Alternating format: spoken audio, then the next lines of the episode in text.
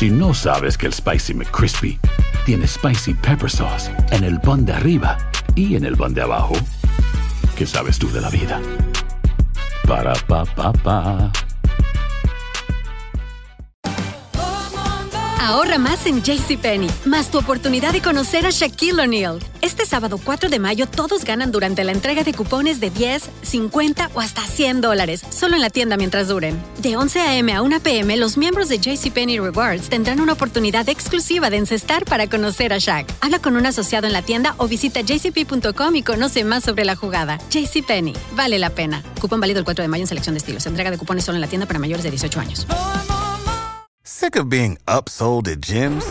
My guy, you're currently a base member. For $90 more, I can upgrade you to our Shred membership. For 130 more, you'll be a Swole member. And for just $300 more, you'll reach Sweat Platinum. At Planet Fitness, you'll get energy without the upsell. Never pushy, always free fitness training and equipment for every workout. It's fitness that fits your budget. Join Planet Fitness for just $1 down and $10 a month. Cancel anytime. Deal ends Friday, May 10th. See Home Club for details. Ohio, ready for some quick mental health facts? Let's go. Nearly 2 million Ohioans live with a mental health condition. In the U.S., more than 50% of people will be diagnosed with a mental illness in their lifetime. Depression is a leading cause of disability worldwide. So, why are some of us still stigmatizing people living with a mental health condition when we know all of this? Let's listen to the facts and beat the stigma. Ohio, challenge what you know about mental health at beatthestigma.org. Univision Audio. Enigma sin resolver es un podcast para mayores de edad.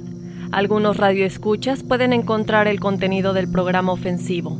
Se recomienda la discreción del radioescucha, especialmente para menores de edad.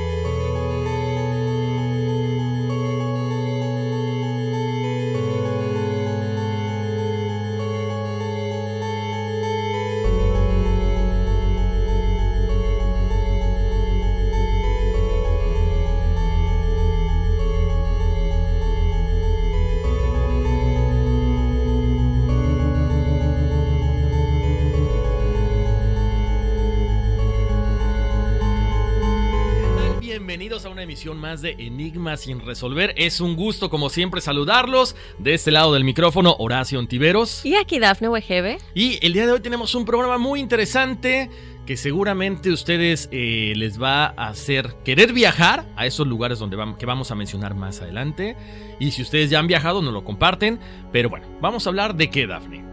De los lugares más embrujados, con más actividad paranormal alrededor del mundo, ojo, esto no quiere decir que son los únicos, no quiere decir que a lo mejor hay unos que igual son muy malos, pero hicimos una lista de lugares muy especiales, así que para ti que eres fanático de lo paranormal, de los fantasmas y de todo esto, y que a lo mejor tal vez te gustaría viajar en el futuro a alguno de estos lugares, pues les vamos a estar platicando de los lugares más embrujados alrededor del mundo. Bienvenidos a Enigmas sin resolver.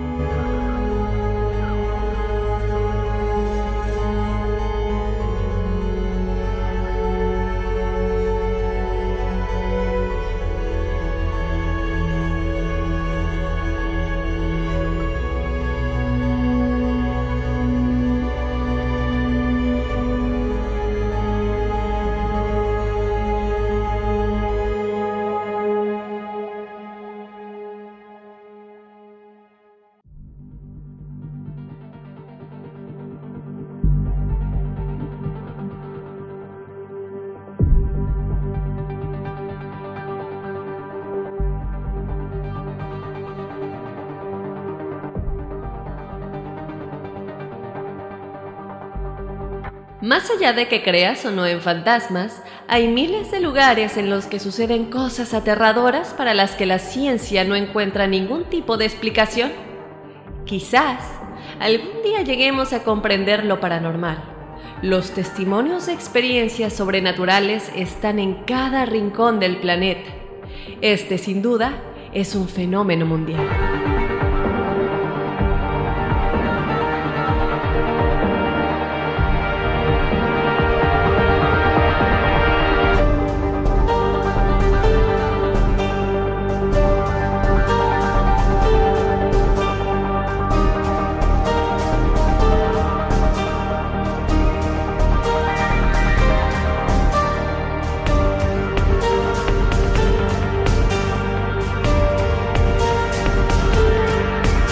Sí, un fenómeno mundial sin duda alguna. Estos lugares se han vuelto famosos por la actividad paranormal que registran todos los días.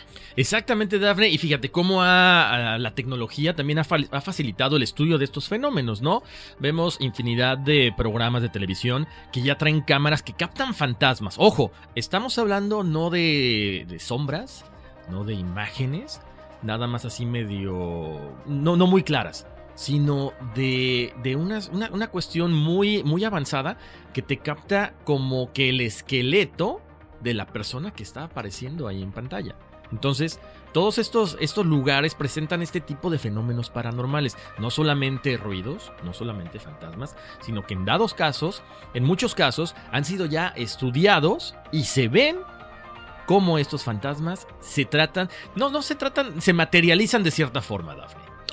Sí, y eh, obviamente después de que investigadores de lo paranormal, y no estamos hablando de gente que, bueno, ya sabemos que hay muchísimo charlatán allá afuera, pero un ejemplo, por ejemplo, son Ed y Lorraine Warren, de, bueno, que los hemos visto, que famosos son, que, eh, que sí salieron eh, representados en la película El Conjuro, en, em, había otra, la de... Annabelle la, muñeca Anabel, sin duda alguna. Entonces, bueno, gente que ya trae esto desde que nacieron, esta percepción de los espíritus que pueden eh, ser mediums para, para mandarlos a la luz y todo esto, es gente que ha ido y que ya con todos los avances eh, tecnológicos que se tienen, pues ya se puede no solamente usar el cuerpo para absorber esas energías y, con, con, los, con las capacidades que ellos tienen, las capacidades psíquicas que ellos tienen, sino que también ya se han ido, como comentas, eh, trayendo e incluyendo estos equipos en, las investigaciones de, estos lugares que,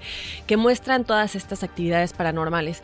Entonces, bueno, Vamos a comenzar, Horacio, con un lugar que se encuentra en Filadelfia, Pensilvania, Estados Unidos. Bien sabemos que en los años antiguos las prisiones eran, eran eh, muy diferentes a lo que conocemos el día de hoy. Se manejaban métodos de tortura muy exagerados y bueno, debido a esto, eh, obviamente hemos ido evolucionando y hemos dado nos hemos ido dando cuenta de que ese tipo de cosas tal vez no funcionen tan tan bien.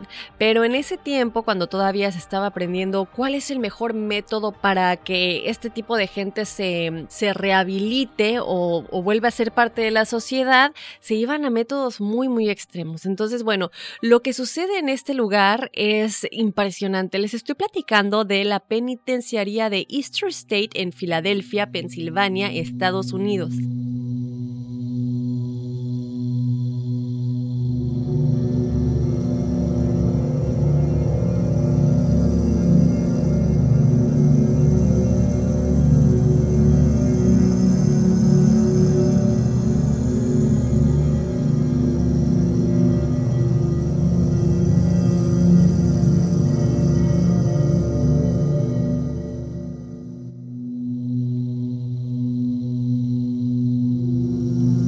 Esta penitenciaría fue construida en el año de 1829 y se considera la primera penitenciaría que existió en el mundo y bueno, les comento que tenían unos métodos muy muy drásticos. Esta se convirtió en un lugar supremamente conocido debido a que fue el primer lugar donde se introdujo el aislamiento de los presos. El día de hoy algunas de las prisiones que conocemos tienen el, bueno, te vas 24 cuatro horas recluido al cuarto si haces algo, si te peleas con algún preso o algo así. Pero en este lugar que les comento específicamente era algo permanente todo el tiempo estaban aislados, todo el tiempo estaban sin poder hablar y ni siquiera escuchar ruidos de otros lugares. Este aislamiento en los presos suponía una especie, como les platicaba hace un momento, de rehabilitación en estas personas y se basaba en separar a cada uno en lugares completamente aislados el uno del otro, no se podían ver, hablar, nada. Esto, como les comentaba, con el supuesto objetivo de que pudieran, de que se pudieran reformar y olvidarse de lo que habían hecho, pero creo yo que nada más te puede volver más loco. Solamente estás tú con tus pensamientos y dicen que a veces el peor enemigo de uno mismo es estar solo con su mente y con sus pensamientos. Uf, qué fuerte, ¿sí? Me acuerdo de una frase que comentó el ya fallecido cantante de Linkin Park, y él decía que eh, su peor enemigo y eh, su peor enemigo y el peor momento eh, que, que, él tenía era cuando él tenía que estar solo con sus pensamientos. Y él decía this is a bad neighborhood o sea refiriéndose a su mente decía este es un, un mal lugar una mala vecindad o colonia como diríamos en nuestros países no y bueno, eso es lo que sucedía en este lugar donde están solos todo el tiempo. Les comento que ellos vivían, dormían y comían absolutamente solos e incluso tenían sus patios individuales. Cuando ellos tenían que salir o cuando, cuando los sacaban de su celda para trasladarlos a otro lado, les ponían una bolsa negra en la cabeza, o sea, ni siquiera una bolsa, tenía que ser negra para que no vieran ni siquiera el paisaje, el cielo algo más. No, no puedes ver nada. Y también en sus celdas se tenían aparte unas puertas de madera entre pared y pared para que no pudieran escuchar nada de otros lados. Visión, oído, todo completamente aislado. Bueno, este método tan drástico llevó a que muchos se volvieran completamente locos, a que otros se suicidaran de manera terrible. Entonces, bueno, en el año 1970, esta cárcel cumplió con la función de, pues, se volvió una cárcel normal. Dijeron, esto es demasiado, pero es entonces cuando se empiezan a registrar muchos sonidos, muchas voces, muchas cosas que ya decían esto no es normal, esto es paranormal y decidieron cerrarla. Los, las torturas y castigos que le hacían estos, estos presos, Horacio, te cuento, y hay documentales, ustedes, de hecho, de cada uno de los casos que tenemos, pueden buscar en internet, hay muchísimos documentales donde hicimos nuestra investigación, muchísimos artículos, gente que ha ido a estos lugares, ¿verdad? Ellos a veces les daban baños con aguas heladas, heladas a veces los dejaban colgados a la pared toda una noche. E, esto fue después de que el método de aislamiento se acabó, pero decidieron seguir con métodos de tortura muy, muy estrictos, ¿no? Entonces, bueno, para el año 1971 finalmente esta prisión fue abandonada. Sin embargo, como les comento, ya se habían estado reportando cosas paranormales desde hace 40 años antes lo que sucedió en el bloque 4, eh, cuando un cerrajero trató de quitar un candado que estaba hace 140 años en ese lugar. Entonces, cuando lo abrió, cuando lo quitó, él sintió una fuerza muy fuerte que lo atacó y él ya no pudo moverse. Se cuentan, investigadores de lo paranormal cuentan que probablemente este señor, cuando abrió este candado, lo que hizo fue abrirle espacio a muchos de los espíritus de los presos que se encontraban del otro lado resguardados.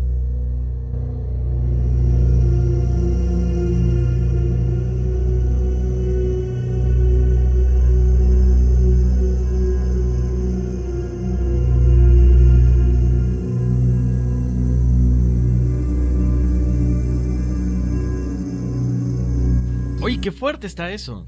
O sea, quizá exacto, era como que el resguardo para que estas malas energías no se disiparan. Y en el momento en que el cerrajero lo abre, empiezan las cosas todavía peores, ¿no? Pero ¿cómo son, la, uh, cómo, cómo son las coincidencias, Daphne? Que muchos de, de estos centros penitenciarios han sido clausurados, han sido abandonados principalmente, pero siempre reportan ese tipo de fenómenos paranormales precisamente por lo que tú decías ahorita, ¿no? La cuestión que tiene que ver con las torturas. Yo creo que gente que estuvo ahí, quieras o no, hay un momento donde pierdes la lucidez y te, enfrascas en una, no sé, en, una casa contra todo el mundo. No, no quien te la hizo, sino con el que te la pague.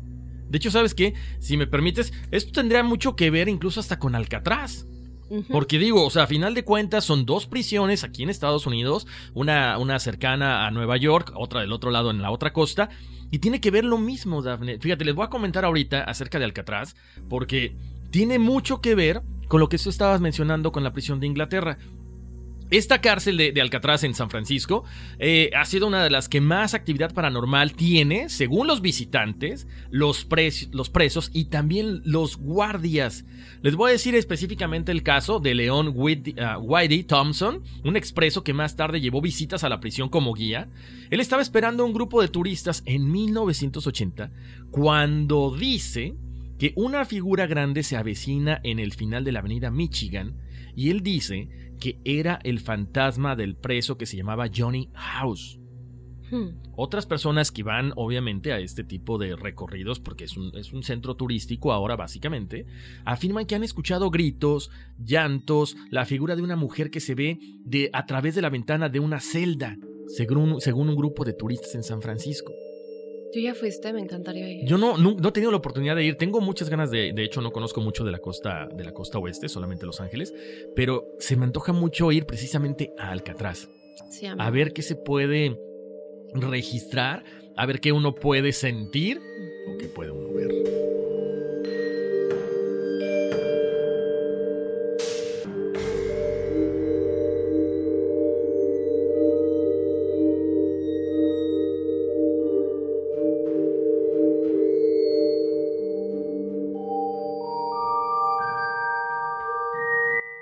Mucho misterio que, que envuelve a toda esta prisión y a todos estos lugares que estamos hablando el día de hoy. De hecho, fíjate que eh, allá por 1940, Daphne y gente que nos escucha, eh, se dice que en la celda 14D había un preso que gritaba como loco, estaba aterrorizado porque decía que una criatura de ojos brillantes lo quería matar. Obvio, aquí puede ser un poquito también la parte de la controversia. Estamos en este programa hablando de fenómenos paranormales, pero también esa parte donde la gente pierde la cordura porque están aislados, porque están en un centro de detención, porque no hay una forma de comunicación con el mundo allá afuera. Entonces, pudiera ser eso, pero ya cuando son demasiados los casos que se están viviendo ahí, es que entonces quizás sí había alguien que a lo mejor invocó en ese momento de locura, a, a lo mejor a un demonio, a un espíritu, el decir, ¿sabes qué? Ayúdame, quiero salir de aquí. Lo llama y no lo puedes regresar y no sabes qué puede llegar a pasar. Y de ahí en adelante, bueno, se, se escuchan lo que decíamos ahorita, se escuchan gritos, se escuchan llantos, los objetos cambian de lugar misteriosamente. Wow. Es, es- es fuerte, es fuerte esto que está pasando en, en esta prisión y también en la de, en la de Filadelfia, ¿no? Sí, y aparte estamos hablando de, como ya hemos dicho en otros programas, de una vibración muy baja. Estas personas encuentran una vibración tan baja, tan negativa, deprimida, enojados, o sea, todos los sentimientos que son de vibraciones muy, muy bajas, que no solamente conectas con ese, con, vibras en, en- vas a conectar con cosas que vibren en la misma frecuencia, pues obviamente en este caso situaciones, gente y lugares negativos, porque es la frecuencia en la que tú estás, pero también con seres eh, que ya no se encuentran en este mundo terrenal, que también se encuentran vibrando en esa frecuencia. Claro, seres de bajo astral. ¿no? Exacto. Entonces, bueno, ahí está. Otro lugar, Horacio, fíjate que es la Torre de Londres. Casi todos conocemos la Torre de Londres, si no les invito, hay tours para tu- turistas, como casi todos estos lugares tienen tours y todo esto para, para toda la gente, porque son lugares históricos en los que pasaron tantas, tantas cosas. Y bueno, en cuanto a su historia, este lugar es muy, muy famoso. Fíjate que fue construida por Guillermo el Conquistador alrededor del año 1066. Se dice que la construyó con el objetivo de proteger a la ciudad de ataques marítimos. Eh, también se dice que esta torre en particular ha sido tanto Palacio de Reyes como prisión, o sea, ha sido de todo un poco lo que hace que más cosas y más experiencias se hayan vivido en este lugar. Por lo tanto, más energías se acumularon, ¿verdad? Entonces, bueno, como les digo, ¿no? Palacio de Reyes, prisión, lugar de ejecuciones también fue, fue también posteriormente una casa de monedas y un museo de joyería. Se cuenta que incluso eh, Enrique VIII decapitó a dos de sus esposas en este lugar. Imagínate entonces esa energía que está ahí, ¿no? Lo que decías, ejecuciones, prisión. O sea, siempre hay como que un común denominador. Y aparte, dos, dos mujeres ejecutadas. Sí, yo siento que en los años tan antiguos eh, la, la manera de vida era tan distinta y toda esta gente que vivía en castillos, palacios, eh, gente como tenemos, por ejemplo, la reina sangrienta. Yo he visto documentales de ella, es, es muy famosa, porque en esos tiempos, bueno, tienes muchísimo dinero. Tienes un castillo, es una casa enorme, tienes sirvi- sirvientes, pero también es mucha soledad. Claro. No existe la luz eléctrica todavía, por lo tanto no hay entretenimiento de esa manera como ver televisión o bueno, todo lo que tenemos hoy en día, conectar de alguna manera con el mundo exterior de una manera eh, virtual, ¿no? Obviamente no tiene nada de eso. No hay luz, por lo tanto, toda esa oscuridad y con, con tus velas. Y vivir en lugares, por ejemplo, en Europa, que, que sabemos que muchos de esos lugares son nublados casi la mayor parte del año, está lloviendo, nublado, mucho frío, son lugares que tienden mucho a hacer que la gente se deprima. Entonces, bueno, viviendo este tipo de vidas, de alguna manera también te, te hace que te vuelvas un poquito no tan bien del, de la cabeza. Sí, sí, ¿verdad? pierdes la cordura, yo creo que poco a poco. ¿eh? Entonces, bueno, estamos hablando de Enrique VIII, que por ejemplo también decapitó a dos de sus esposas en este lugar. Y todos los trágicos eventos que han ocurrido en esta torre se considera que es una de las torres más embrujadas, no solo en Inglaterra, sino de todo el mundo. Y también se dice que hay muchísimos espíritus ahí, entre los que se encuentra el espíritu de Ana Bolena, que fue la segunda esposa de Enrique VIII, que habría muerto decapitada en 1936. También se dice que su espíritu se ve por ahí, vagando sin cabeza y cerca del lugar donde la ejecutaron. Les cuento también que por otro lado se ve el espíritu de Lady Juana Grey en una torre. Este ya lo han reportado muchas personas. También hay fotografías para que ustedes chequen. Se los vamos a poner también en las redes sociales. Eh, en una de las torres se encuentra Lady Juana Grey y se dice que se ve también a una dama de blanco en una de las torres de vigilancia. La dama se para literalmente en la ventana de esta torre, saluda a los niños que pasan en el edificio, los que son turistas, Ajá. y bueno, ha causado tanta controversia, obviamente como les digo, hay fotos y de gente que dice, mira, es que es que le estoy viendo en este momento, ¿no? Entonces es un lugar que bueno, obviamente mucha gente le gusta ir, es una atracción muy famosa con mucha historia, pero si vas ustedes que nos están escuchando eh, estén preparados porque a lo mejor se encuentran uno de estos espíritus o tal vez no necesariamente verlos, pero definitivamente van a sentir todas estas vibras y presencias. También se cuenta que hay dos niños que se ven en algunos pasillos con pijamas y cogidos de la mano. Se dice que probablemente estos eran los hijos del rey Eduardo IV, que fueron ilegítimos y fueron asesinados. Esto ocurrió porque una vez, cuando estos eh, vivían en aquella época, desaparecieron de repente Horacio y la gente simplemente asumió que él, o sea, Eduardo IV, los había matado, lo que también hizo que, que hubiera cosas muy, muy raras con él, ¿verdad? Y posteriormente con su espíritu. Además, después, muchos años eh, después, se exhumaron dos pequeños cuerpecitos que se encontraban en la torre y que se dice que son los, los cuerpecitos de los niños y que obviamente habrían muerto ahí asesinados. Mira qué coincidencia, ¿no? Fíjate, ahorita Dafne me estabas comentando acerca de lo de la dama de blanco y me, me trasladé a mi primaria, a mis años 6, 7, 8, en México, en Querétaro específicamente. No sé si es exclusivo de algunos lugares de México, pero casi siempre las escuelas estaban construidos sobre cementerios. Bueno, al menos en mi escuela, la escuela se construyó sobre un cementerio, en una escuela de cole- un colegio salesiano. Y decían que en las noches se aparecía una dama de blanco Sí. se aparecía una, una dama de blanco y era curioso porque en el patio donde yo jugaba veías las, eh, las tumbas. Decía, aquí murió Juana no sé qué, de tal, o bueno, la fecha de nacimiento y la fecha de, de donde, la fecha en que muere. Y en, la, en los campos de fútbol, en los campos de fútbol soccer, encontramos hasta cráneos. Uy, no. No, en serio, en serio, ¿eh? no, no, no- no es broma. De hecho, la gente, si, si hay por ahí algún queretano que nos esté escuchando en estos momentos, podrá comparar o, o corroborar esta historia, perdón. Porque encontrábamos los cráneos y siempre, siempre se menciona en cualquier lugar eh, embrujado o con cierta actividad paranormal a la dama de blanco. Y varios sacerdotes vivían en esta escuela y nos decían que sí, que se veía pasar por los salones una dama de blanco alrededor de las 2, 3 de la mañana. Qué miedo. Pero eh, tú lo que viste fue el cráneo, ¿verdad? Sí, yo, yo veía cráneos, encontrábamos fémurs, encontrábamos muchos huesos y, y- y las, las, las tumbas, básicamente, ¿no? Qué miedo. Es increíble. Pero bueno, estamos. Perdón, le quería hacer ese, ese comentario sí. porque me trasladé a mi, a mi Mm. infancia. Hace algunos ayeres, ¿verdad? Bueno, eso fue eh, en cuanto a la Torre de Londres. Tenemos otro, que, otro caso que tiene que ver también con Europa. Y vamos a hablar del Ancient Ram Inn en Inglaterra, que esta es una pensión que se construyó en 1145. Y esta, esta casa o este palacio, este castillo, era usado por sacerdotes donde albergaban esclavos y algunos trabajadores que básicamente ayudaban a construir la iglesia. Para 1930, esta, este lugar es comprado por un señor llamado Ma- Maurice de Bath y desde entonces se convierte en un lugar privado y básicamente se dice que eh, este lugar está como embrujado, no solamente por esta energía donde estaban los esclavos. Hay que, hay que recordar que en ese entonces no había vacunas, muchos esclavos eh, o mucha gente moría por causas naturales, por que te gusta varicela, por peste, por la- las enfermedades que transmiten las ratas, por la falta de higiene que había, ¿no? Entonces, eh, hay demasiada actividad paranormal. eh, muchas personas que se dedican al estudio de todo esto han reportado entes, o sea, no cualquier tipo de ente, entes negativos. Salud. Además de que se dice que unos 5000 años atrás, gente 5000 años atrás era un cementerio pagano. O sea, imagínate entonces la cantidad de actividades paranormales que hay ahí.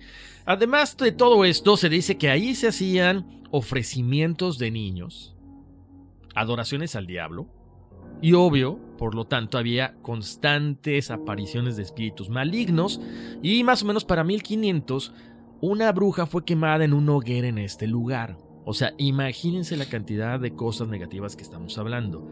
Eh, es por eso que hasta el día de hoy el espíritu de esta bruja se ha identificado en esta casa específicamente, porque a ella la matan cuando trata de huir, corriendo de habitación en habitación. O sea, esto es como, en serio, en serio. Imagínense como una película, cierren los ojos, imagínense una mujer que es acusada como bruja, que está desesperada porque la está persiguiendo alguien, en este caso la iglesia, y la tratan de matar.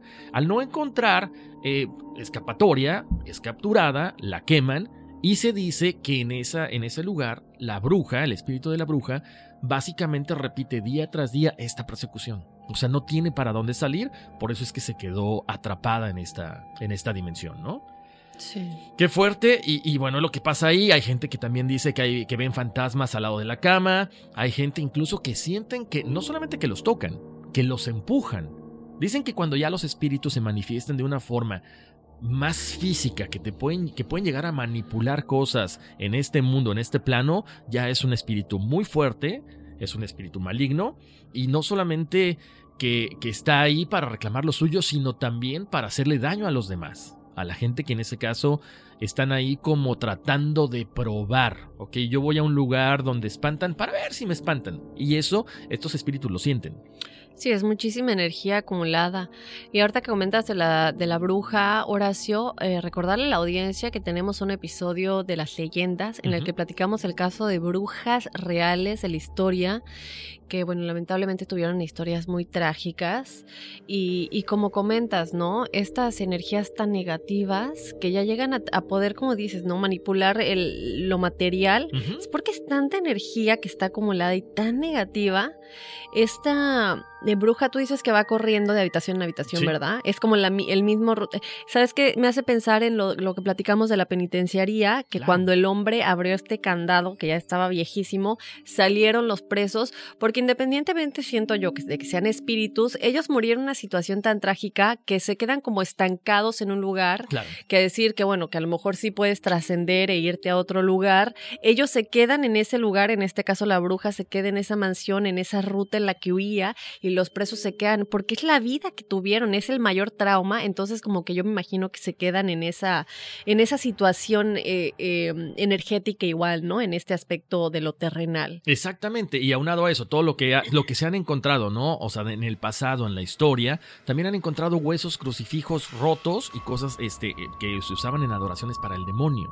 Entonces imagina, todo lo que se, todos los espíritus, aunado a esto, o sea, es un ancla que mantiene a los espíritus ahí. O sea que definitivamente alguien practicaba brujería ahí, ¿no? Exactamente. Wow, impresionante. Bueno, Y fíjate, Horacio, que tenemos otro lugar, lugar de Inglaterra, tenemos a la mansión de Woodchester en Inglaterra. En este lugar, más allá de los espíritus que alberga en su interior, la fachada también tiene un estilo muy gótico que ya anuncia un escenario espeluznante. O sea que solamente de ir ya ves la, la arquitectura del lugar, es bastante, bastante tenebroso. La mansión fue construida sobre las ruinas de una casa anterior llamada Primavera Park. Su propietario, William Lee, decidió erigir la mansión Woodchester, pero cayó en bancarrota antes de poder finalizarla. Es incontable la cantidad de personas que afirman haber visto una enorme variedad de espectros en el interior e incluso han identificado al fantasma de, como les comento, el propietario eh, William Lee rondando los pasillos. En este tipo de cosas estamos hablando de que es tanta gente que tiene testimonios de esto, es tanta gente que, que reporta lo mismo que es lo que hace que estos lugares se vuelvan tan famosos y que también provoca que investigadores de lo paranormal acudan para ver qué es realmente lo que está pasando y para saber si es verdadero o no. Casi todas las apariciones han tenido lugar en los lagos que rodean la propiedad. Fíjate Horacio que también a medida que avanzas a través de la puerta principal de este lugar, te encuentras de pronto transportado a la década de 1800, o sea, casi casi un viaje en el tiempo.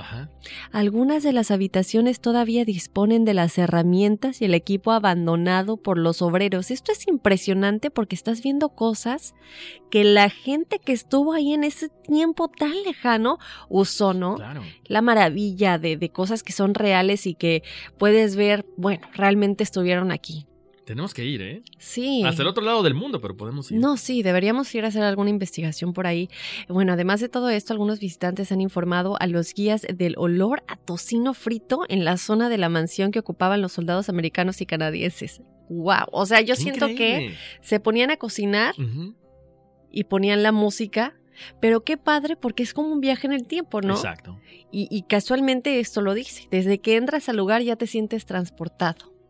Wow, impresionante. Interesante ese lugar para ir. Entonces, bueno, ya saben, esto es la mansión Woodchester en Inglaterra. Si ustedes quieren ir, también se puede visitar este lugar. Y si van, nos tienen que contar si escucharon música de los 40 por ahí lejanamente o si sintieron olor a tocino. Exactamente. Mm. Acuérdense que en otro programa ya los habíamos invitado, Dafne, a que ustedes que nos están escuchando, si tienen cierta actividad paranormal en su casa o en el lugar de trabajo, dejen un celular grabando toda la noche.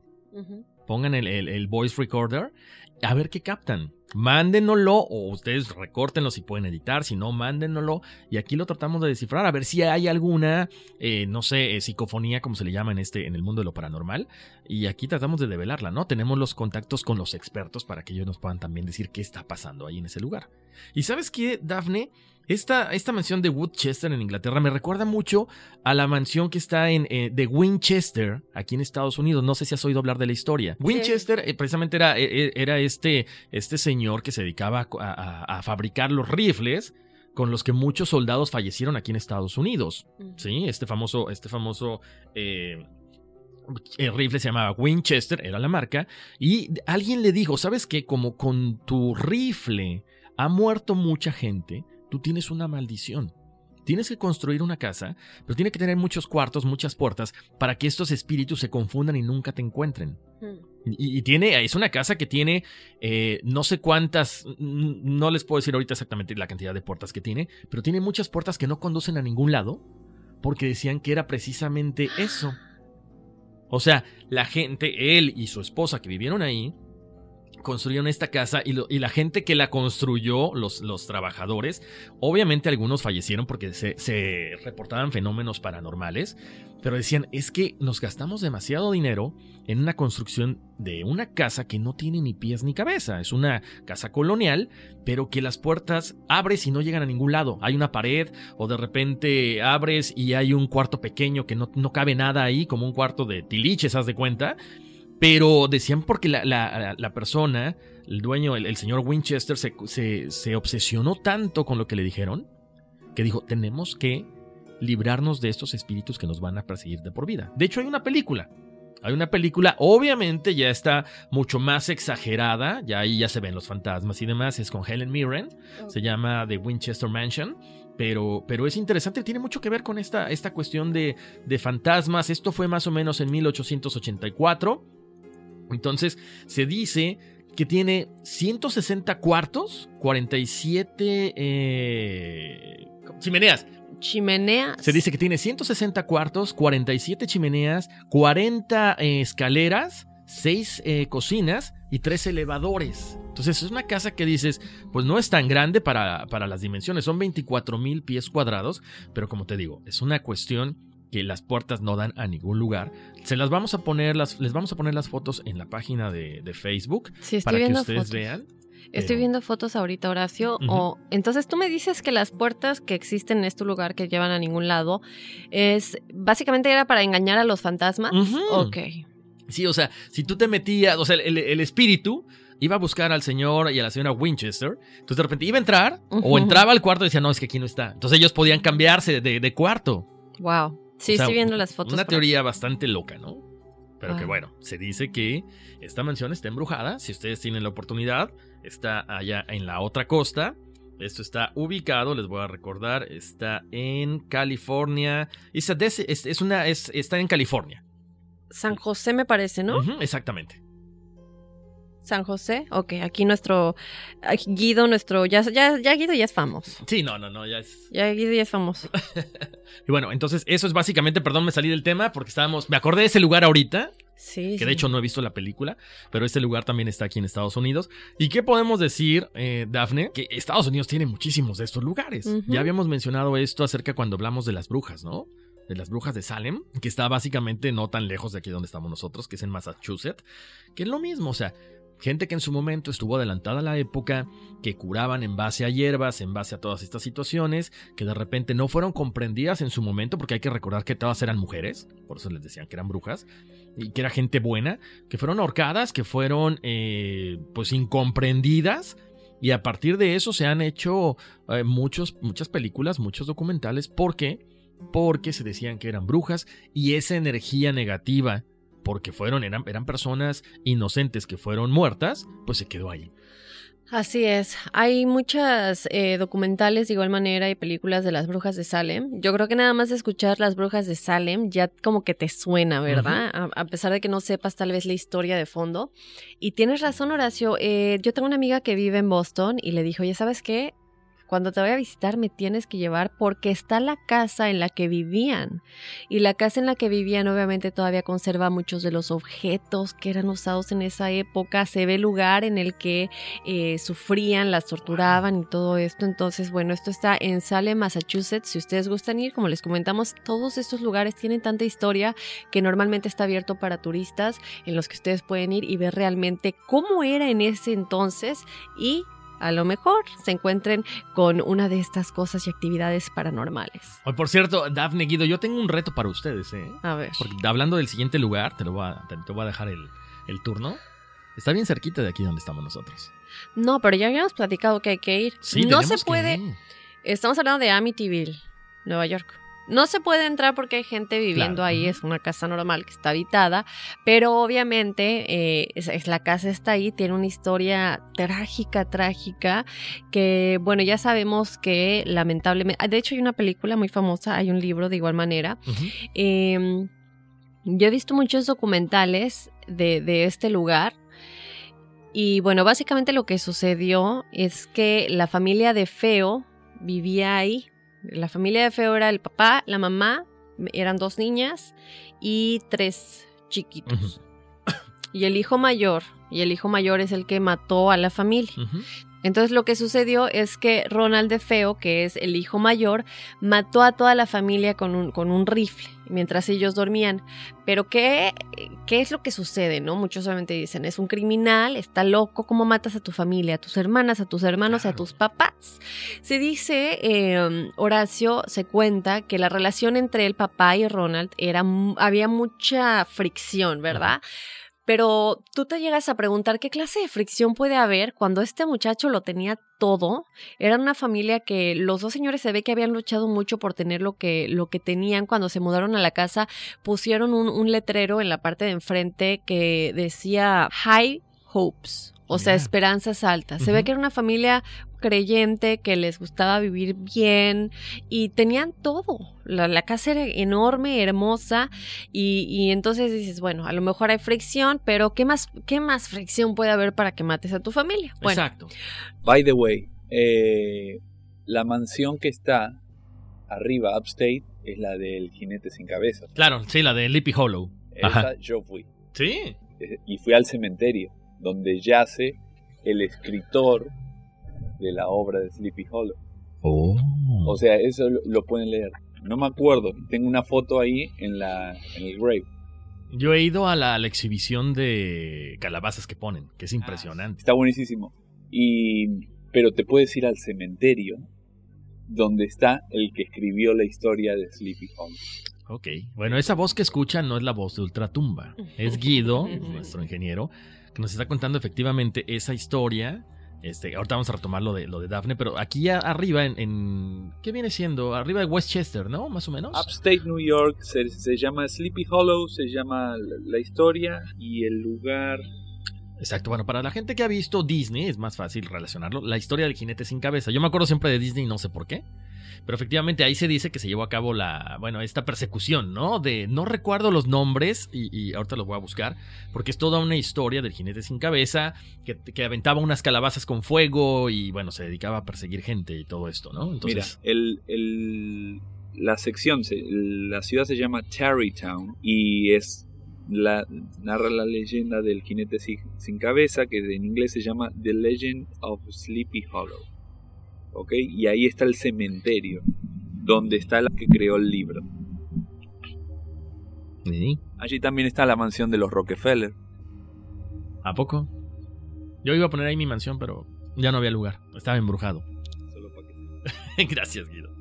Y ahorita que comentan de lugares a los que hemos ido, eh, ya Guido comentó, fíjate que yo también fui, ahorita regresamos a lo de Amityville, yo también fui a este lugar donde, de la película de Shining, eh, en este parque en Colorado, está tenebrosísimo. Ahora, yo te hago una pregunta, Daphne. A mí en la universidad me tocó analizar esa película. La vi como mínimo 20 veces, ya sabes, por los planos de detalles, desde el punto de vista de cine. ¿No nos, eh, no nos también nos creamos ese, ese terror después de haber visto la película? O sea, ¿cuál es la, la, vibra de ese lugar? Porque es un hotel impresionante, donde vimos una película eh, un poco sangrienta, pero sobre todo es un terror más psicológico, ¿no? Bueno, lo que sucede con The Shining es que eh, hay varias locaciones. el hotel exterior que nosotros vemos en, la película no es el de Colorado, es ah, uno que está en Europa.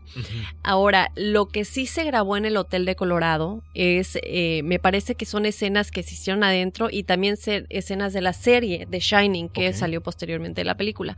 Porque eh, la película de Shining está basada en hechos reales y está basada más que nada en actividad paranormal de hechos reales, no, no exactamente la historia como la vemos en la película.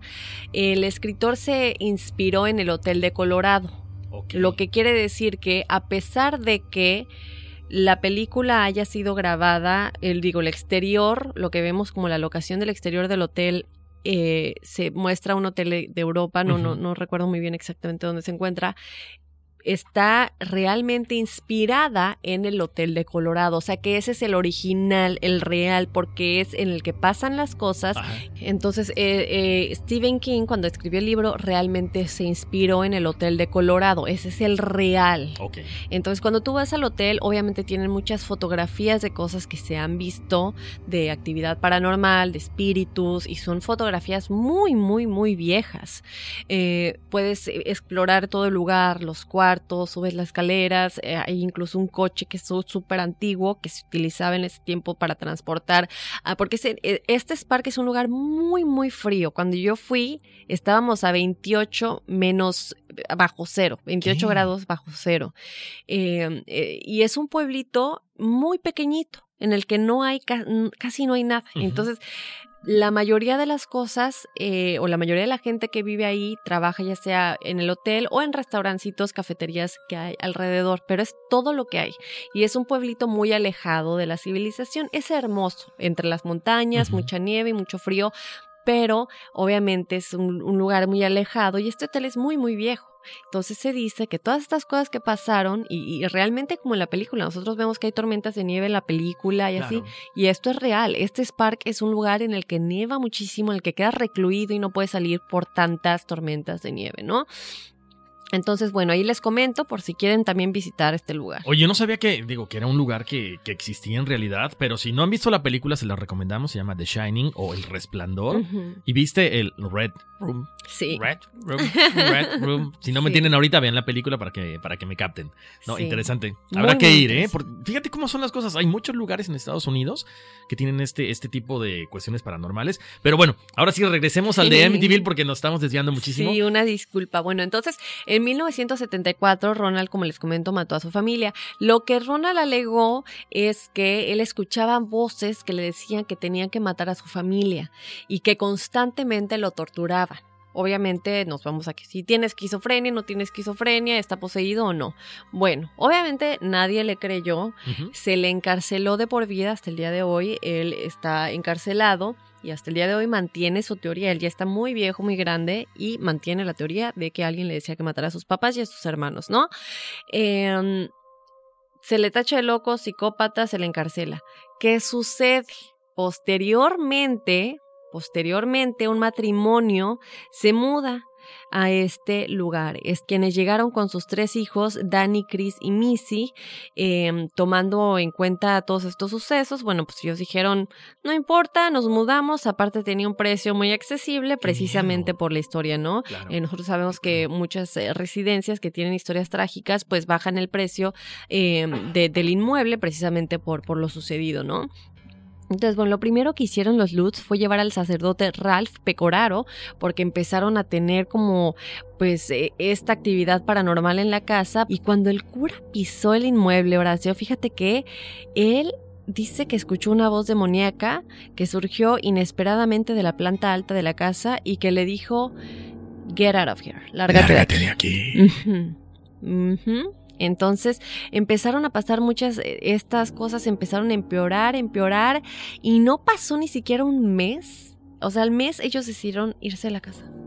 Y dejaron todas sus cosas ahí, que es muy interesante. Es cuando se le da un poco de credibilidad, ¿verdad? Esto, como siempre, lo dejamos al juicio de la audiencia, pero dejar todo, dejan muebles, deja todo lo que con lo que se mudaron, llega un punto en que dices, nos estamos arriesgando, estamos arriesgando nuestra vida, nuestro espíritu con tantas cosas paranormales. Entonces ellos deciden irse de la casa eh, y es cuando ya se empieza a cuestionar que sí fue real lo que le sucedió a Ronald de Feo. Claro. Porque ellos escuchaban voces y lo que le sucede al esposo es que él escuchaba voces que como que lo incitaban a matar a su esposa y matar a su familia, a los hijos también. Entonces llega el punto en el que él dice, o sea, tal vez sí fue real, porque yo empecé a experimentar eso y decidimos irnos de la casa. Dejaron todo ahí y bueno, este es básicamente lo que sucedió. Obviamente se dice que hay muchos espíritus ahí. Las, las fotografías de la casa en ese entonces son muy tenebrosas, eh, pero ahorita hay gente viviendo ahí. Exacto. Ahora, e, es, es- es lo que yo no entiendo, Dafne. Porque, por ejemplo, este señor eh, de apellido Lutz decía, ¿no? Que, que de repente él vio su cama levitar y que de repente llegaban como, no sé, como una plaga de moscas y se, se postaban sobre una pared y cosas así. Y de repente llega otra familia y ya no ve nada. Sí, eso está un poquito cuestionable, la verdad. Yo, desde mi punto de vista, y este es mi punto de vista, obviamente cada quien, yo no le creo tanto, porque mm, yo creo en lo paranormal y todo esto, pero aquí en este caso está un poco cuestionable y a mí me gusta ser muy objetiva y no simplemente porque estamos hablando de eso le vamos a dar toda la credibilidad. Desde mi punto de vista, sí le sucedieron cosas, pero al momento de escribir el libro, a lo mejor para, ya sabes, tener más ventas, hacerlo más interesante, le agregó ahí algunas cosillas, desde mi punto de vista. Claro, ah, creo que es importante mencionar que, que somos muy... Nos gusta todo lo paranormal, pero no en un, en un plano muy tranquilo, sino como que exagerado. Y además es eso, una novela que te está vendiendo una historia de ficción, de fantasmas, entre más sobrenatural sea, creo que nos jala más, ¿no? Yo vi, tuve la, la oportunidad de ver las dos películas porque de hecho hay, un- hay una nueva, una nueva versión con, eh, bueno, nueva, es- tendrá unos siete años más o menos con el, el, el- el ¿El del actor conjuro? este con el actor este que sale en Deathpool ¿cómo se llama? Ryan Reynolds. Con Ryan Reynolds. Es una versión que no es mala, pero me quedo más con la versión de 1970 y tantos. Porque es como que Sí la vi. no había tanta tecnología. Ahí está, mira, chécate, tenía más de, más de 10 años. Ami- The Amityville Horror es, de mil, es del año 2005. Para que veas nada más. Y la original es del 77. Exactamente. Tenía dos años. Yo ya vi las dos. Yo me quedo con la primera versión. Yo mil veces también. Sí. Sí, porque obviamente, para empezar, los remakes no soy muy, no soy muy fan de ellos. Y como que ya tiendes a, a usar más tecnología, ¿no? No es tan, tan apegado a lo que en realidad pasó aquí en Amityville. Pero tenemos que ir. Por lo Tenemos menos que ir. ¿Y sabes qué? documentar. También le vamos a poner fotos en las redes sociales. Hay fotografías, hay una fotografía en especial que se hizo muy famosa, que está el espíritu de, los, de uno de los niños, de los hermanitos que, que fueron eh, asesinados, asomándose en la escalera. Bueno, está el cuarto y está como la, la- la barrita de la escalera y se ve eh, al niño asomándose. Entonces, bueno, esta fue una fotografía que de uno de los visitantes. Bueno, no estoy segura si esta la tomó eh, George Lutz. Em, pero hay fotografías de espíritus en la casa de Amityville. Entonces, bueno, está desde, como les decimos, siempre, nosotros somos honestos. Somos honestos y siempre vamos a decir las cosas objetivamente. Yo creo que sí habían eh, cosas paranormales ahí, pero en el libro a lo mejor sí se le agregaron ahí algunas cosas. Exacto, sí. Muy de acuerdo contigo.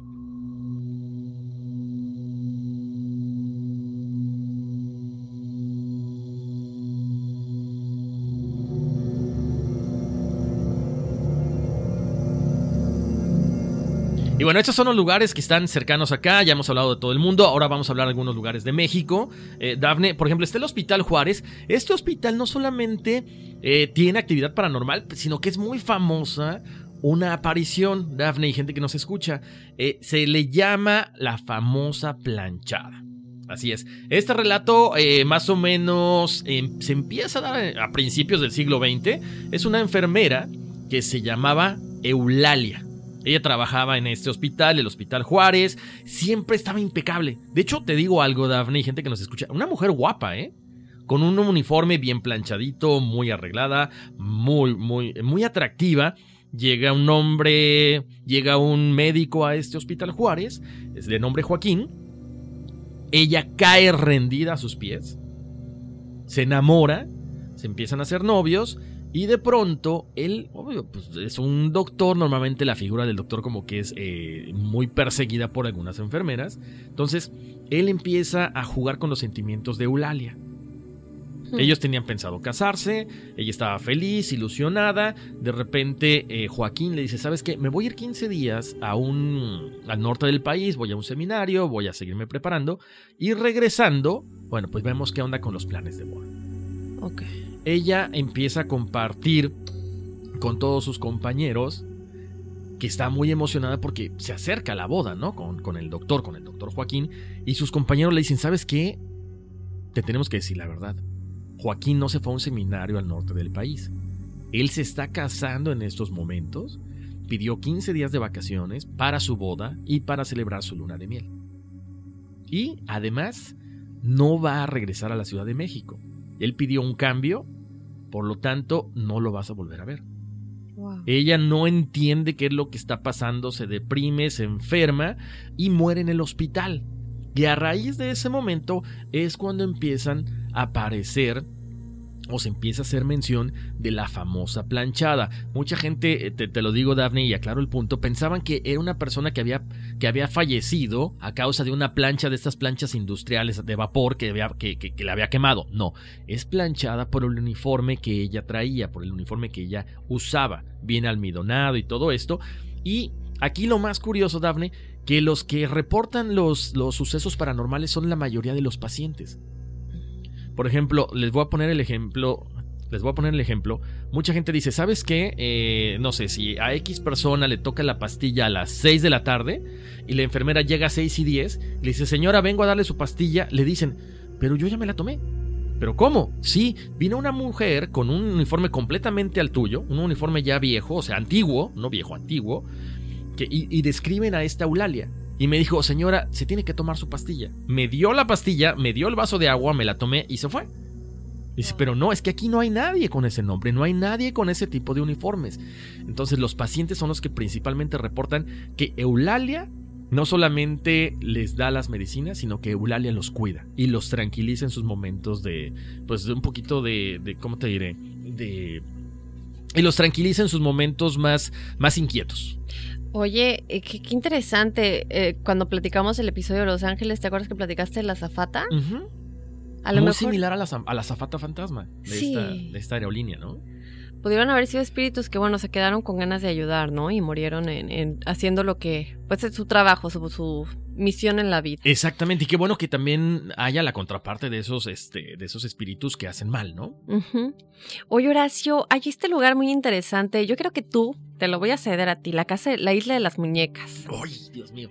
Es que yo he visto muchos documentales y fíjate que hay muchos turistas, eh, sobre todo americanos, que cuando van a México visitan la isla de las muñecas y más que nada la historia que tiene, por qué, el por qué se volvió tan, tan eh, como tradicional en ese lugar. En ese entonces, hace muchísimos, muchísimos años, poner muñecas. Exactamente. Pero antes de que, de que nos cuentes de la isla de las muñecas, nada más vamos a platicar eh, que hay, que hay un, un, en ese lugar en el que vas a la isla de las muñecas, hay unos estafadores, que hay letreros que dicen, eh, visita la casa de las muñecas, y hay letreros para que vayas, y hay una que es la real, la original, que no se cobra nada, y hay una que te cobran dinero, que, que obviamente pusieron muñecas falsas, las colgaron, y como que hicieron ahí todo el stage, el Ajá. escenario, para, eh, pues ahora sí que engañar a los turistas y que vayan a esta isla falsa, pero no es la real. Mira, no sabía eso, pero qué bueno que, lo aclaras, porque obviamente es un lugar muy turístico en México, estamos hablando de Xochimilco, y como dices, Dafne, este lugar eh, fue habitado una pequeña isla en Xochimilco, fue habitado por el famosísimo Don Julián Santana Barrera por más de 20 años, y la historia cuenta que mientras eh, Don Julián estaba, pues ya sabes, caminando por la isla, se encuentra el cadáver, el cuerpo de una pequeña que murió ahogada. Normalmente este tipo de lugares hay mucho lirio, entonces, lo primero que le dicen los papás a los niños, no te acerques porque te puedes atorar con los lirios, con esas eh, plantas acuáticas.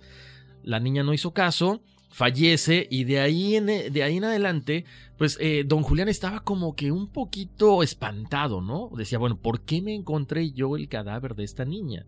Esta niña me está atormentando, necesita un, ¿cómo te diré? Pues tranquilidad, ¿no?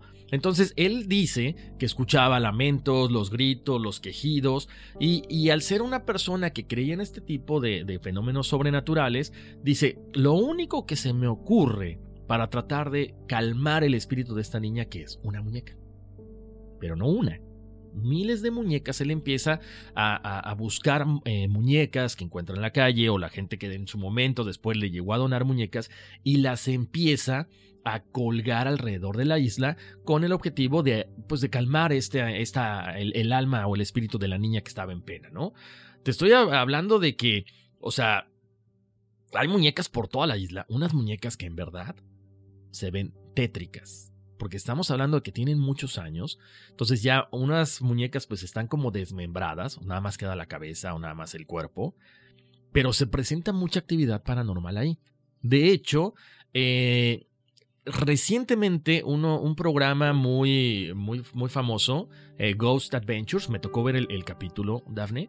Fueron ahí y es increíble cómo ellos eh, hacen lo que yo te decía, dejan las, las grabadoras ahí, las cámaras y todo, y de repente se empiezan a escuchar risas de muñecas. Cuando se acercan a las muñecas Daphne, que son muñecas, te digo, hay muchas muñecas viejas, muñecas nuevas, que tienen ya circuitos, que tienen risas o que hablan. ¿Sabes qué es lo que pasa? Se escuchan las risas, se escuchan las voces de las muñecas, y cuando ellos llegan, la muñeca no tiene baterías. Hmm. O sea, no hay forma natural, forma lógica, que estas muñecas estén funcionando o que se rían con estos mecanismos si no tienen batería, si no tienen luz. Entonces es muy interesante esta, esta isla. Y, y bueno, eh, obviamente don Julián eh, empieza a decorar esta isla y a final de cuentas él eh, menciona ya casi a los últimos, los últimos días de su vida que se le apareció una sirena y le decía que algún día se lo iba a llevar con ella. Un día eh, el sobrino, que bueno, casi siempre lleva a visitar a su tío, él va regresando con la lancha y encuentra el cadáver de su tío, quien había fallecido de un infarto y ¿Dónde estaba el cuerpo? Pues estaba en el agua. Entonces dicen que se cumplió lo que él había profetizado, digámoslo así, que la sirena había regresado por él y se lo había llevado al agua. Entonces, en la actualidad la gente sigue llevando muñecas a esta pequeña isla en Xochimilco como una, como un respeto, ¿no? Una para tranquilizar eh, o seguir tranquilizando el espíritu de la niña y también como una forma de recordar al famoso don Julián Santana Barrera, y dicen que hay una muñeca conocida como la Monaca y posteriormente la bautizaron como Agustinita en honor a que fue encontrada el 28 de agosto, el día de San Agustín. Se dice que es milagrosa y ya ahí empieza a cambiar la cosa. O sea, esta muñeca ahora es como un objeto de culto. Eh, yo tengo una pregunta. Ajá yo he escuchado, eh, mucha, mucha gente se roba algunas muñecas. Bueno, no mucha gente, han sido algunos testimonios que agarran muñecas y se las llevan. Y literal, como la muñeca Anabel, empiezan a, reportar actividad paranormal o la muñeca se de pronto la dejaste en la sala y de pronto está en la cocina y cosas por el estilo. ¿Tú has escuchado? Porque yo he leído eh, varios de estos testimonios y bueno, obviamente nunca sabemos si es real o no. Si ustedes que nos escuchan ya han ido a la, a la isla de las muñecas, cuéntenos si tienen alguna experiencia por el estilo pero yo he visto de esos testimonios. Yo no había escuchado eso, Dafne. Yo, en lo personal, no me animaría a llevarme, pero ni una hojita de esa isla, ¿eh? O sea, con tanta, tanto fenómeno paranormal no me arriesgaría. Oye, Horacio, y fíjate que hay otra versión también de la isla de las muñecas. Eh, esta eh, la comenta alguien que dice que, que, fue directamente a la isla de las muñecas y que el sobrino de don Julián, que es el señor del que nos platicas, cuenta una historia diferente. Él dice que su tío, em, que antes de que él viviera en esta isla, tres amigas de don Julián pues me imagino que cuando él era más joven, fueron a nadar a la isla y una de ellas lamentablemente es la que se ahogó. Cuando don Julián fue a vivir a la isla, en las noches escuchaba ruidos y una trajinera que llegaba, pero cuando se asomaba no era nadie. Entonces supuestamente un día que salió y se encontró una muñeca y la colgó para que ahuyentara el espíritu y desde ese día ya no se escucharon más los ruidos. Entonces según él las colgaba para que la muchacha ya no lo siguiera era como una manera, como un espantapájaros, ¿no? Como una manera de ahuyentarla con las muñecas. Este, entonces, bueno, supuestamente desde ese día nos escucharon mal los ruidos. Según don Julián, las colgaba para que la muchacha ya no lo siguiera en las noches y él en las noches iba y se sentaba en la orilla del río y decía que la muchacha lo quería matar. Él le decía a la sirena, eh, un día el sobrino, el que, el que contó la historia, eh, dice que Cuenta la historia que un día fue a cenar él, porque vivía en esa isla, el sobrino, eh, pero cuando terminaron, don Julián le dijo que, va a estar en la orilla, que iba a estar en la orilla del río, y después cuando el, el sobrino acabó de recoger la mesa en donde fueron a cenar, fue en busca de don Julián y se percató de que estaba flotando. Después le habló a los paramédicos y cuando le hicieron la autopsia dijeron que él murió de un infarto y el sobrino dijo que un día don Julián le dijo que iba a cantarle a la sirena al río en donde había ido después de cenar para que no se lo lleve. Y bueno, entonces la, teoría del sobrino es que él murió de un infarto porque vio a la muchacha posiblemente, o a lo mejor ella decidió llevárselo. Ahora, esta es otra versión de alguien que fue a la isla, eh, una persona, y esto lo estamos viendo de gente que tiene testimonios reales en las redes sociales, y que habló con el sobrino de don Julián, que ya falleció.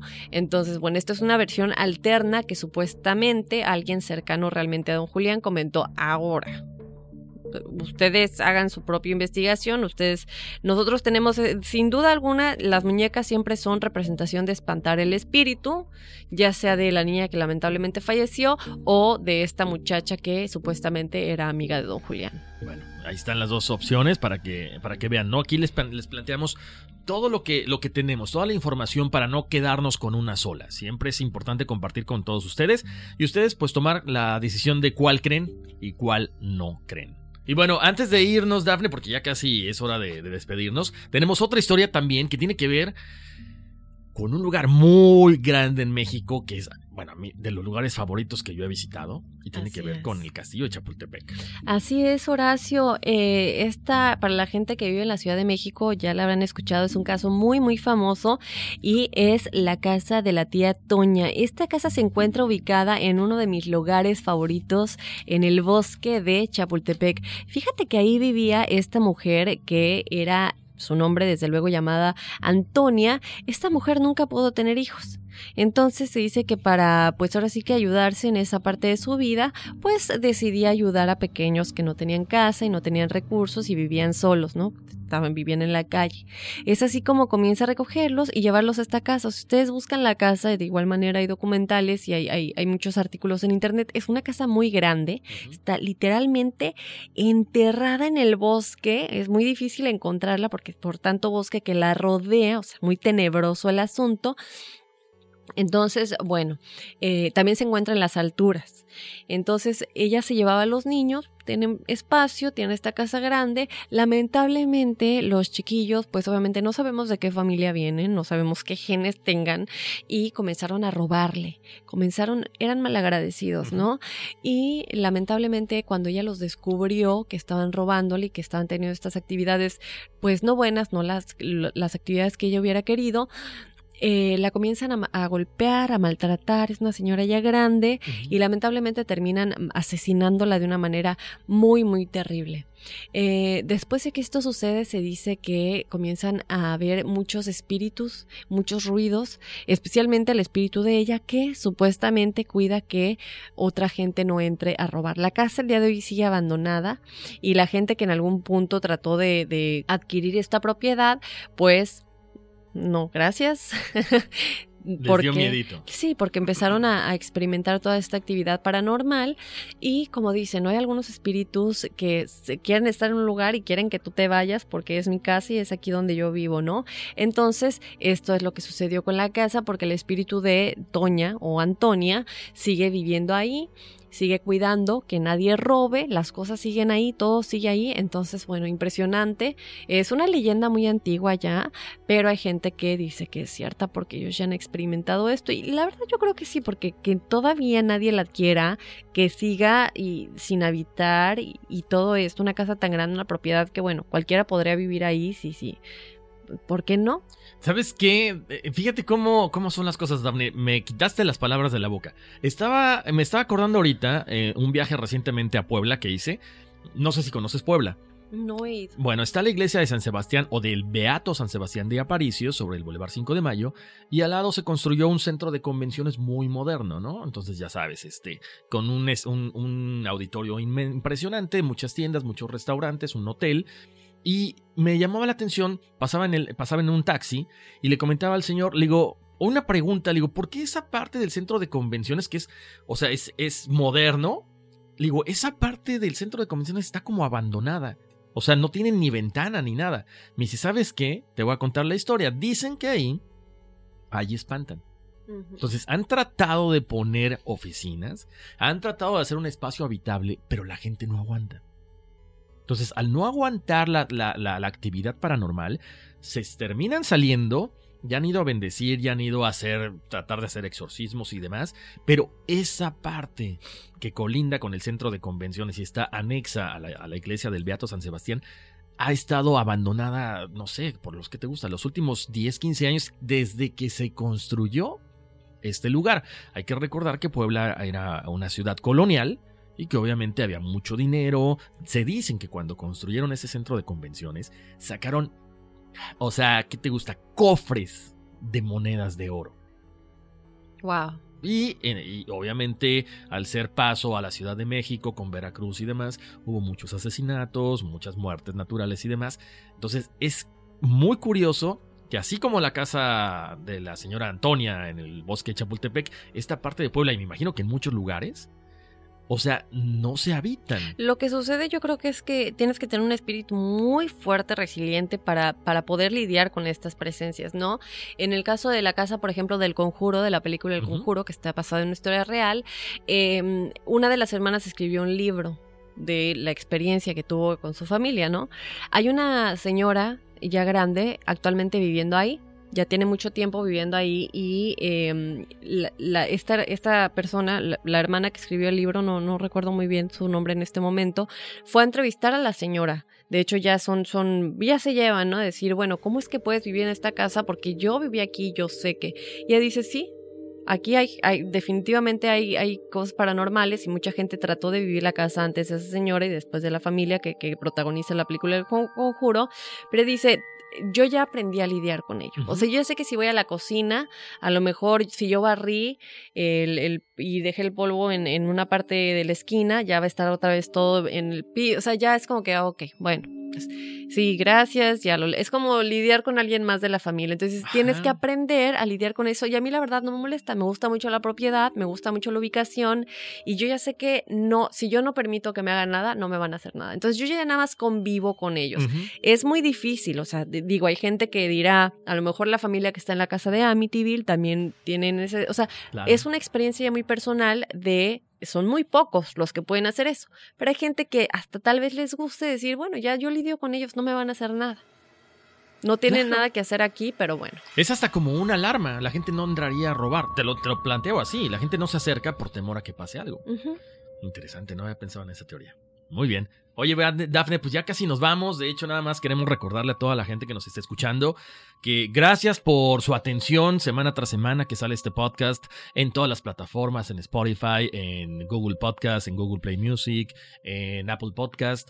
Descárguenlo, los invitamos a que no le den clic nada más, sino que descarguen, se suscriban, déjenos sus comentarios, califíquenos, es bien importante que ustedes pongan me gusta, no me gusta, eh, quiero proponer este tema, este otro tema. Este programa es de todos, es de todos, entonces síganos en nuestras redes sociales, en Facebook e Instagram como Enigma sin resolver.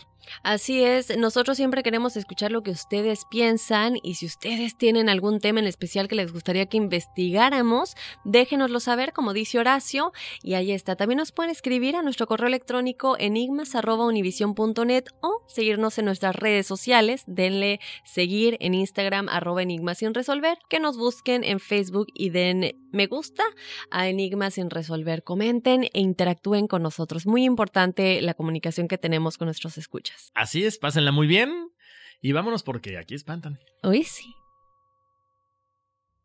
Que pasen muy buena tarde, eh, digo buen día, digo buenas noches. a la hora que lo estén escuchando. Pues descárguenlo.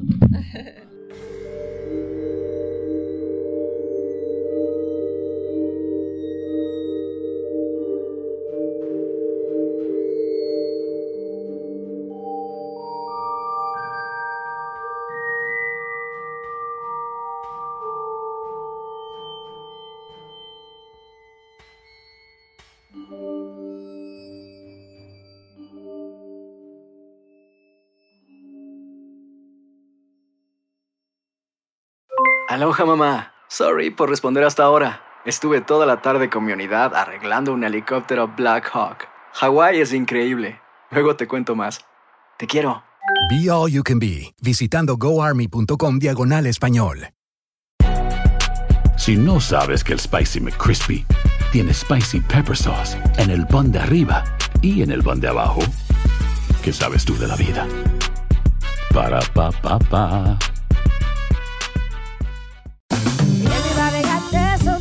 La venta para amigos y familiares de JCPenney está de vuelta. Desde el lunes ahorra 30% extra en artículos por toda la tienda. Esos son ahorros adicionales por encima de nuestros precios bajos. Dile a tus amigos, ven con tu familia y ahorren en grande. No olvides, ya se acerca el Día de las Madres. Y tenemos todo lo que mamá quiere: joyería, belleza, salón y tarjetas de regalo. JCPenney, vale la pena. Cupón válido del 29 de abril al 5 de mayo en selección de estilos. Aplican exclusiones. Detalles en la tienda jcp.com. Ohio, ready for some quick mental health facts? Let's go. Nearly 2 million Ohioans live with a mental health condition. In the U.S., more than 50% of people will be diagnosed with a mental illness in their lifetime. Depression is a leading cause of disability worldwide. So, why are some of us still stigmatizing people living with a mental health condition when we know all of this? Let's listen to the facts and beat the stigma. Ohio, challenge what you know about mental health at beatthestigma.org.